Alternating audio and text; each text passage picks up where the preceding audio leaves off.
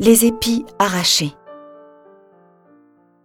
En ce temps-là, un jour de sabbat, Jésus vint à passer à travers les champs de blé.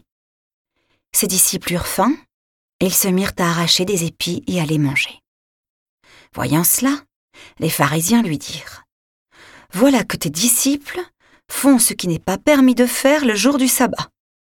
Mais il leur dit N'avez-vous pas lu ce que fit David quand il eut faim? Lui et ceux qui l'accompagnaient.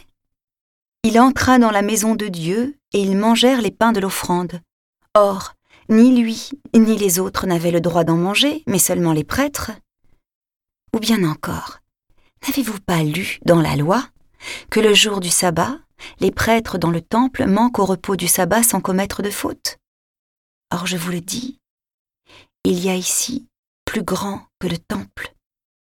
Si vous aviez compris ce que signifie Je veux la miséricorde, non le sacrifice, vous n'auriez pas condamné ceux qui n'ont pas commis de faute.